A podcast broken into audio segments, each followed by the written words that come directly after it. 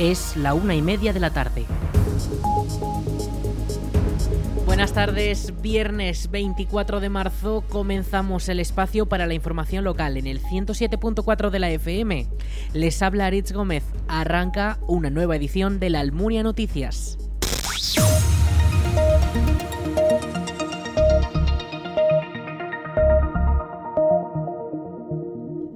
Bonaria ampliará su centro todavía sin terminar para tener sus propias instalaciones energéticas de hidrógeno y biogás, una sede corporativa y mayor capacidad de almacenaje en frío. Hasta el momento ya se han invertido 170 millones de euros de los 400 previstos, según informa el periódico de Aragón. La empresa quiere apostar por sus propias instalaciones de hidrógeno y de biogás. Con este último podrán cerrar el círculo y aprovechar los restos de la producción y transformarlos en energía de manera local una idea muy similar a la planta de biogás que también se va a instalar en la Almunia y que prevé abastecerse de la gallinaza de las granjas productoras de huevos de la zona. Actualmente, según ha indicado la propia empresa agroalimentaria, el centro de Bonaria en Épila ya abastece unas 100 tiendas situadas entre Aragón, Navarra y La Rioja, con 10 tráileres cargados diariamente. Esta lista también se incluyen las de Valdejalón y su área de influencia. Además, la gasolinera junto a la autovía A2 ya presta servicio a los vehículos que quieran repostar desde principios de este año. Los próximos objetivos del macrocomplejo para 2023 pasan por poner en marcha el lavadero de cajas reutilizables que se usan en el proceso de producción y distribución o el comienzo del funcionamiento de la línea de procesado de almendra en la nave de frutos secos o también la finalización de la nave de líquidos para el tratamiento y envasado de leche, zumos, agua, vino y aceite. Bonaria sigue con 2029 como la fecha clave para la finalización de las obras de este macrocomplejo de la agroalimentación que supondrá 4.000 nuevos puestos de trabajo en total en sus 3 kilómetros de longitud. De todos esos puestos, una centena ya están ocupados. La Policía Nacional y la Guardia Civil de la Almunia de Doña Godina han detenido a seis personas por un total de 27 delitos cometidos en Zaragoza y provincias limítrofes. Los cuerpos de seguridad han logrado pararle los pies a este grupo criminal que se dedicaba al robo en bares, restaurantes, joyerías y tiendas de telefonía móvil a donde entraban rompiendo las puertas o las ventanas. El motín de las actuaciones lo canjeaban horas después en las máquinas de cambio de los centros comerciales. Ana Cristina Otín es la la portavoz de la Guardia Civil. Los detenidos actuaban perfectamente coordinados y se distribuían las funciones para poder llevar a cabo esos robos en los que elegían principalmente establecimientos de hostelería donde hubiera máquinas recreativas de ocio. La recaudación, como era en monedas, la cambiaban al día siguiente en centros comerciales donde existían esas máquinas de cambio. Con ese dinero después ya en billetes se lo distribuían entre los propios integrantes de la red y así no levantarían sospechas. Además, tenían controlados los sistemas de vigilancia de los establecimientos, llegando incluso a entrar agazapados para evitar que pudieran ser captados por esas cámaras de videovigilancia. Las investigaciones de la operación denominada Slotzar Milan comenzaron en febrero tras dos robos en Borja durante la misma noche. Estos dos primeros atracos fueron investigados por el equipo de Policía Judicial de la Guardia Civil de la Almunia, que determinaron la relación entre ambos delitos. Junto al transcurso de la operación se produjeron robos casi a diario en distintos establecimientos públicos en las inmediaciones de la provincia de Zaragoza, en los que se seguía también una misma estrategia para entrar y robar. Los detenidos llegan incluso a cometer varios robos durante una misma noche y en distintas poblaciones cercanas. Cristian Aventín es el portavoz de la Policía Nacional. A lo largo del mes de febrero se producen varios hechos delictivos en la ciudad de Calatayud, en la que varios autores acceden con fuerza a establecimientos comerciales. El grupo de policía judicial de la ciudad se pone a investigar y a lo largo de esa investigación se solapa con Guardia Civil, que a la vez investiga a los mismos autores por hechos similares en su demarcación. Esta operación conjunta de Policía Nacional y Guardia Civil culmina el, 16 de marzo con la detención de seis personas, todos ellos en la ciudad de Zaragoza, a los cuales se le imputan varios delitos de robos con fuerza, blanqueo de capitales y organización criminal. Según fuentes policiales, la investigación sigue abierta y no se descartan posibles nuevas detenciones.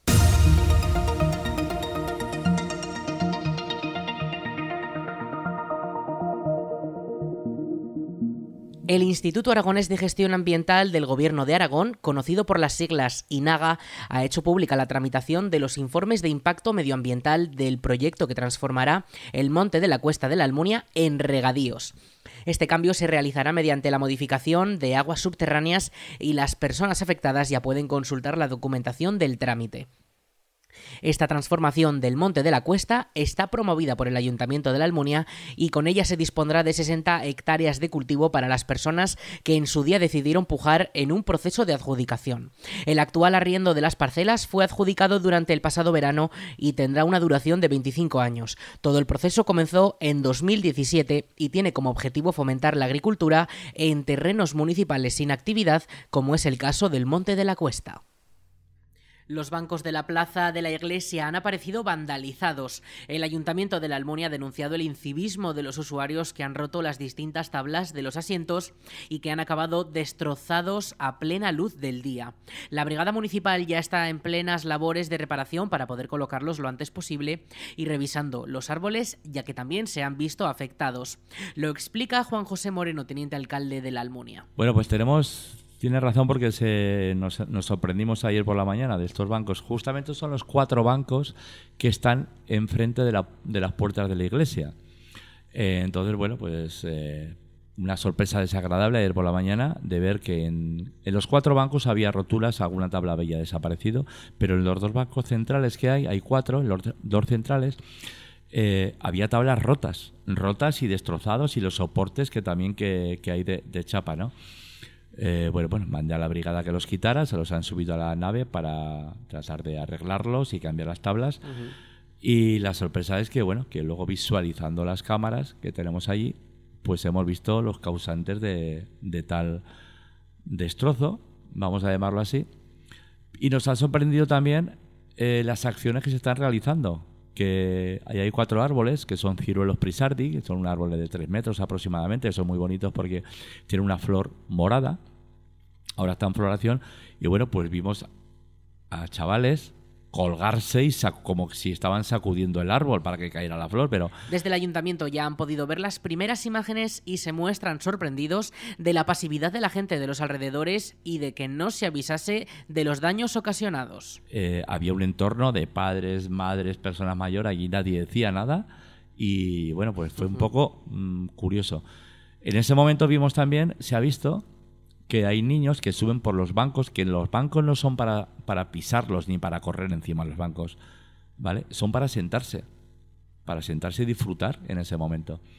Pues se vio cómo se suben y un niño con una mala fortuna pues pisó en la tabla que podía estar deteriorada, pero pisó, se rompió la tabla y se metió la pierna dentro, que, pudiéndole eh, ocasionar alguna herida, eh, porque son maderas bastante gruesas, pero y al pisar pues eh, como digo, se, rompió la tabla y metió el, pie.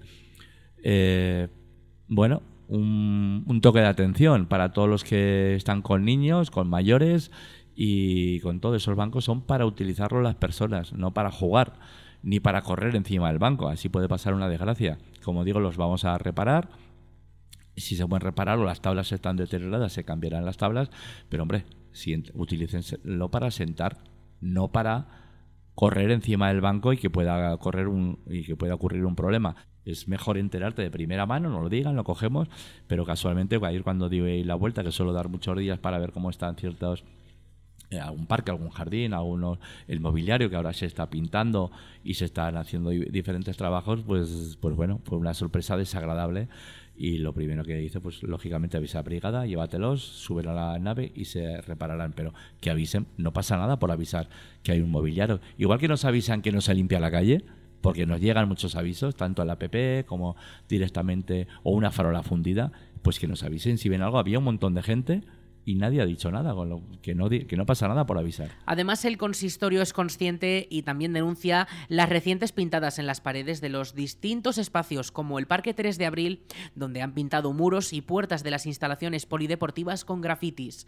Moreno ha querido destacar el elevado coste y el daño material que suponen las labores de limpieza. También hemos visto con estas eh, actos vandálicos de pintadas por, la, por el Parque 3 de Abril. Y aprovecho también para decirle que, bueno, pues ya se está investigando también, es que no vale hacer cualquier eh, fechoría en un mobiliario urbano eh, en paredes, que luego hay que quitarlas, pintadas hay que quitarlas, se deteriora, eh, lleva un gasto que y los elementos que tenemos que darle luego, los sprays o los productos que hay que dar, siempre son spray o elementos que, que pueden perjudicar más a la pared donde está para quitar la pintada porque son productos abrasivos, bien sea en hormigón, en, en ladrillo, no se tiene por qué pintar cualquier cosa porque sí y ha habido pintadas en la puerta del polideportivo, ha habido pintadas en, la, en los muros también del Parque 3 de Abril.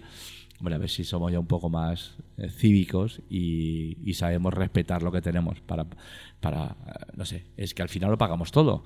Eh, Todos los deterioros lo paga el ayuntamiento y al final el ayuntamiento somos todos. Al final, pues bueno, pues si hay un gasto al año de 10.000 euros que me lo invento para, para hacer esas limpiezas de fachadas, de pintadas, pues bueno, si esos 10.000 euros no se gastan ahí, se pueden invertir en otro tipo de, de acciones que, se, que rebunden más en más bancos, en más eh, papeleras o, en otro tipo de elementos. Pero por favor, que seamos todos un poco consecuentes y seamos todos un poco más eh, sensibles a todo este mobiliario que al final, o plantas que al final estamos destrozando, estamos rompiendo y como digo, no es la mejor opción para, para nuestro pueblo. La policía local ya se encuentra revisando las grabaciones para localizar a los protagonistas de todos los actos vandálicos. En todos los casos, la multa podría acarrear cuantías económicas, ya que se trata de elementos urbanos dañados, aunque desde la administración local prefieren dar por primera vez un aviso para que no se vuelva a repetir.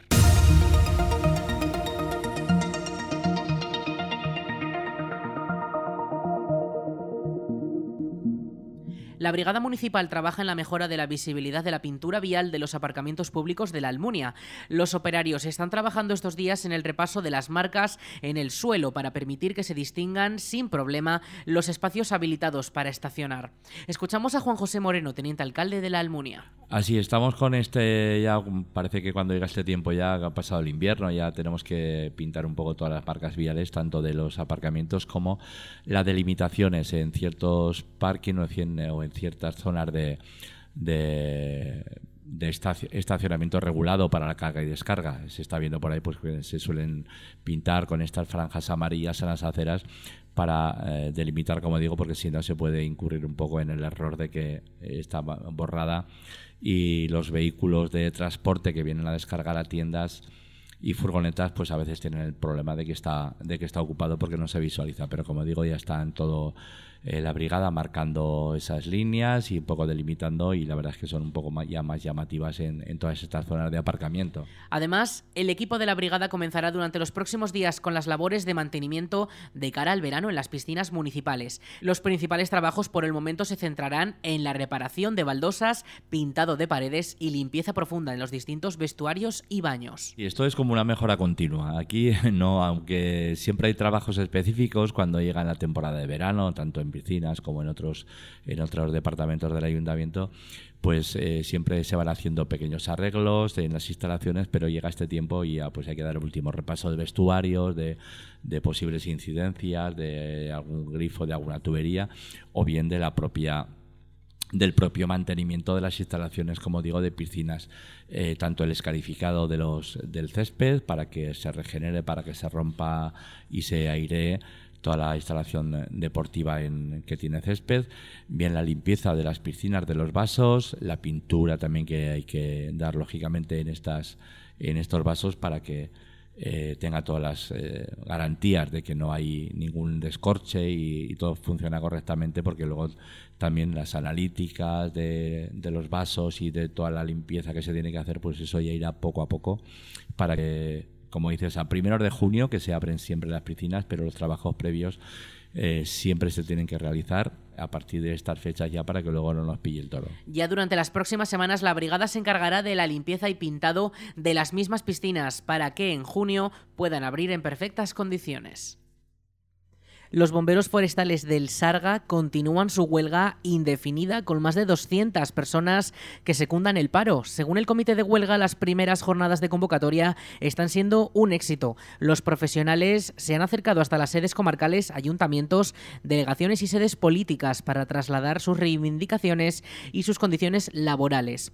La empresa responsable no quiere atender la llamada del comité para sentarse a la mesa, al igual que la Consejería de Medio Ambiente no se pronuncia sobre si la situación puede mejorar en las próximas jornadas. Los convocantes de la huelga esperan que la DGA esté a la altura y puedan trasladarse un buen acuerdo que mejoraría las condiciones del servicio de emergencia que prestan los bomberos forestales.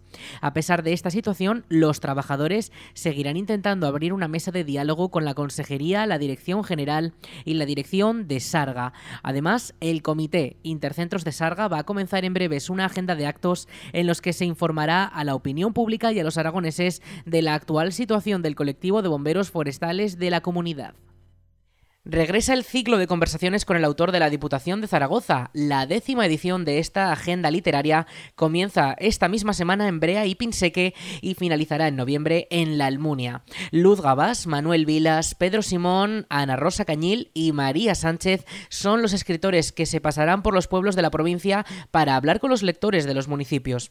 Escuchamos a la diputada delegada de Archivos y Bibliotecas de la DPZ, Mercedes Trébol. Sabemos de la inquietud y sabemos del compromiso que tiene esta casa con la cultura, sobre todo eh, en los pueblos ya no más grandes, sino más pequeños, de que todo llegue a, toda la provincia de Zaragoza.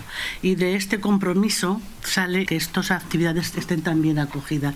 Y también porque en los pueblos hay mucha sed de aprender. Decía alguien que de los inventos que ha habido en el mundo, el más maravilloso es el de los libros, y es verdad, ha sido nuestro refugio en el COVID, es nuestra manera de soñar, nuestra manera de salir de nuestro bolo más pequeño y de, y de, y de, abrir mundo. El ciclo de conversaciones con el autor contará en esta nueva edición con 18 encuentros en total, de los cuales 12 serán en municipios de la provincia y 6 en la ciudad de Zaragoza. Durante un rato los aficionados a los libros podrán conocer los aspectos que quieran sobre las obras que están leyendo. Miguel Mena es el coordinador del ciclo. La apuesta de, este ciclo desde luego es la variedad en todos los sentidos, eh, empezando por generacional, porque tenemos autores desde nacidos en los años 50, Ana Cañil, que es la más veterana, nacida en el 58, hasta la más joven, María Sánchez, que es del 89. Y de géneros, pues mm, fijaos, tenemos novela negra, tenemos novela histórica, novela romántica, novela familiar, ensayo divulgativo, libro de viajes, etcétera. Desde la literatura popular a la prosa poética, al texto muy literario, un poco hay absolutamente de todo.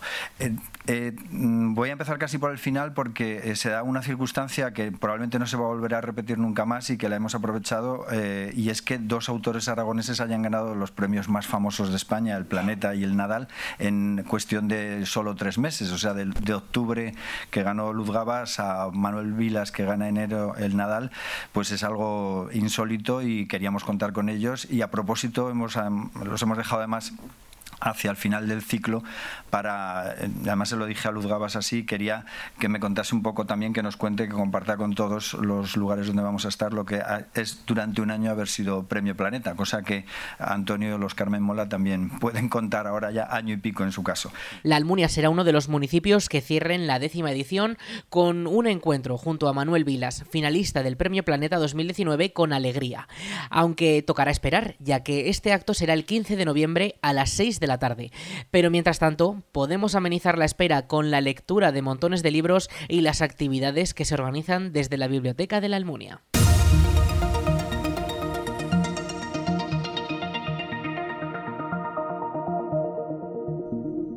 Los estudiantes que quieran pedir beca para el próximo curso podrán hacerlo a partir del 27 de marzo.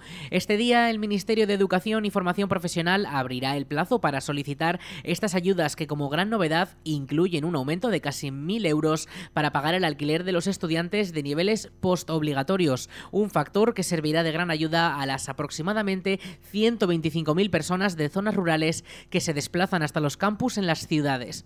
Desde el Ministerio estiman que la cuantía media de estas ayudas será de 1.700 euros para estudiantes no universitarios y de 3.100 euros para universitarios. El plazo finalizará el 17 de mayo y los trámites podrán realizarse a través de la web del Gobierno.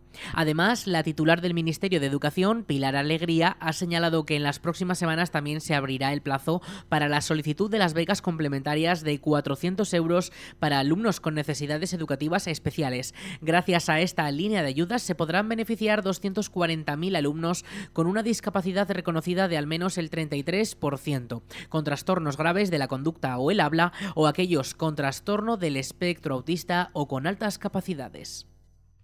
La agrupación de voluntarios de protección civil para preventivos y emergencias en Valdejalón ha comenzado su periodo para alistarse como voluntario.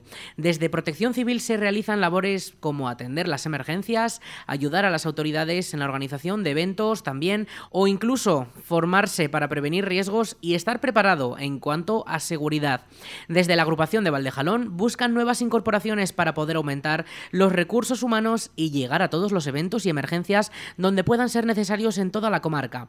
Más información sobre cómo hacerse voluntario de protección civil en el correo voluntarios.valdejalón.aragón.es y en el perfil de Facebook Protección Civil Valdejalón.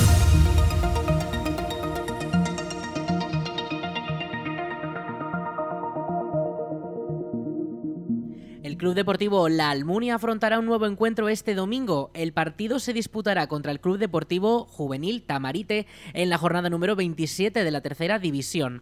El equipo intentará ganar su quinto partido de una temporada a la que le quedan cuatro jornadas y escuchamos ahora mismo a Luis Leal, entrenador del conjunto de La Almunia. Pues bueno, como todos, con la intención de ir a sacar algo positivo allí a a Tamarite, sabemos de la dificultad, el rival se juega el playoff, nosotros la, él tiene una semana más de ilusión y de alegría y en este caso pues nosotros contamos con las bajas de Héctor y Escarda que están, están sancionados por cinco tarjetas amarillas, pero bueno, con la con la máxima de las ilusiones, intentar sacar algo positivo y seguir sumando. El balón comenzará a rodar a las 5 y cuarto de la tarde y el terreno de juego será el Estadio de la Colomina, en Tamarite, en la provincia ostense. El equipo almuniense necesita una victoria para poder mantenerse en la disputa por salir de la zona de descenso. Actualmente es el farolillo rojo de la clasificación y cada vez está más cerca de sus rivales en las posiciones más bajas de la tabla.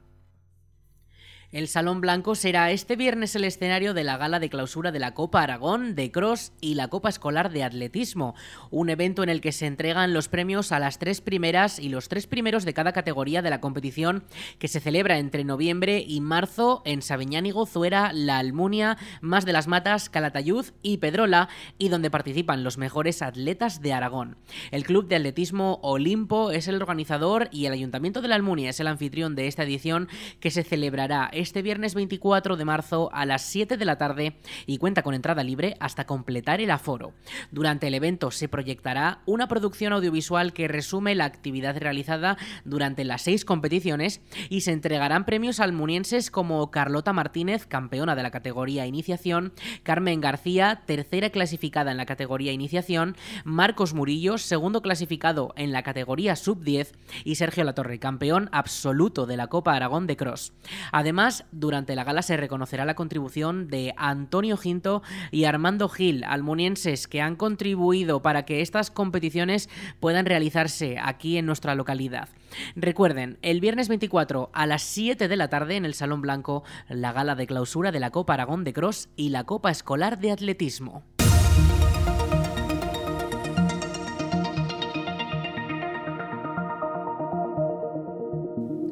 La película A Todo Tren 2, si les ha pasado otra vez, se proyectará este domingo a las 5 de la tarde en el Salón Blanco. La Concejalía de Cultura y Participación Ciudadana ha programado esta comedia española de 2022 que cuenta con un elenco de conocidos actores como Paz Vega, Santiago Segura, Leo Harlem o Florentino Fernández.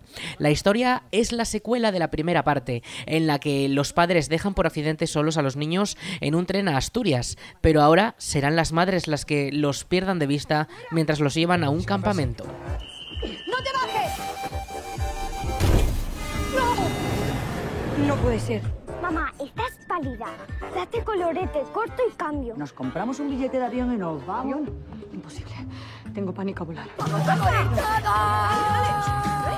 a dormir en la cárcel! ¡Aparte! ¡Que estoy muy loca! Hombre, loca está. Tiene el maletín con dos esposas. Dijo que es una espía. ¡Amor! Estamos todos esperando. Ese maletín no se nos va a escapar. Mamá, escucha atentamente. Se va a cometer un crimen en el tren. Tenemos que impedir. La película cuenta con una calificación apta para todas las edades y las entradas ya pueden adquirirse en aragontickets.com y como siempre, un rato antes de que comience en taquilla. ¿Es de la telenovela? ¿Quién? How are you, turco? ¡Que vienen, que vienen! Dios mío, parece un Walking Dead. ¡Ahí está la frontera!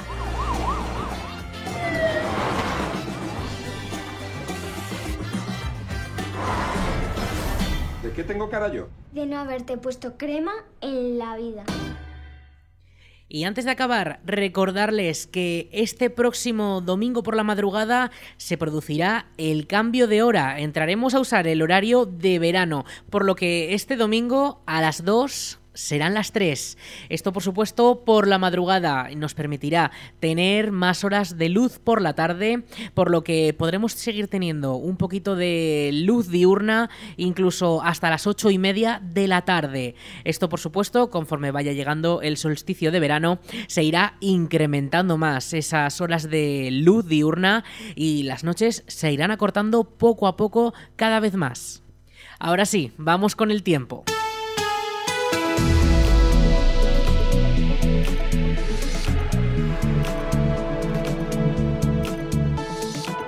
En cuanto al tiempo, para este viernes 24 de marzo eh, tendremos temperaturas un poquito más bajas, sobre todo las máximas que bajan de esos 28 grados que alcanzamos ayer. Bueno, 28 no exactamente, según la Agencia Estatal de Meteorología.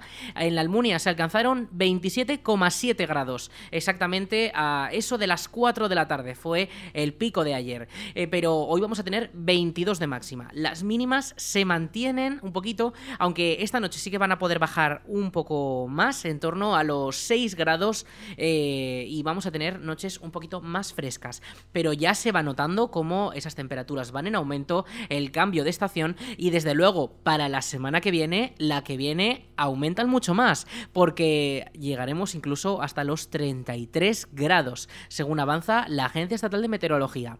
Las lluvias, hoy podríamos tener alguna pequeña llovizna, no será muy grande, será poca precipitación en el caso de que caigan, eh, según avanza la EMET. Sobre todo será durante entre el mediodía y las primeras horas de la tarde, con ese 25% de probabilidad de que caigan lluvias. El resto del día sí que vamos a tener cielos algo más despejados, vamos a poder ver los rayos del sol, aunque sí que vamos a tener también un poco de nubosidad, pero esto de cara a las últimas horas de la tarde se va a despejar y podremos disfrutar de de cielos más despejados, sobre todo también mañana y el domingo, porque el tiempo para este fin de semana es algo más elevado, 25 grados mañana sábado de máxima y el domingo 23. Se mantienen en, en esa, en esa horquilla las temperaturas máximas. Las mínimas, les decimos, se mantienen en torno a los 10 grados. Y el estado del cielo, pues de aquí a los próximos 7 días, eh, excepto hoy, pues cielos prácticamente despejados con algo de nubosidad y sobre todo también nubosidad de carácter alto.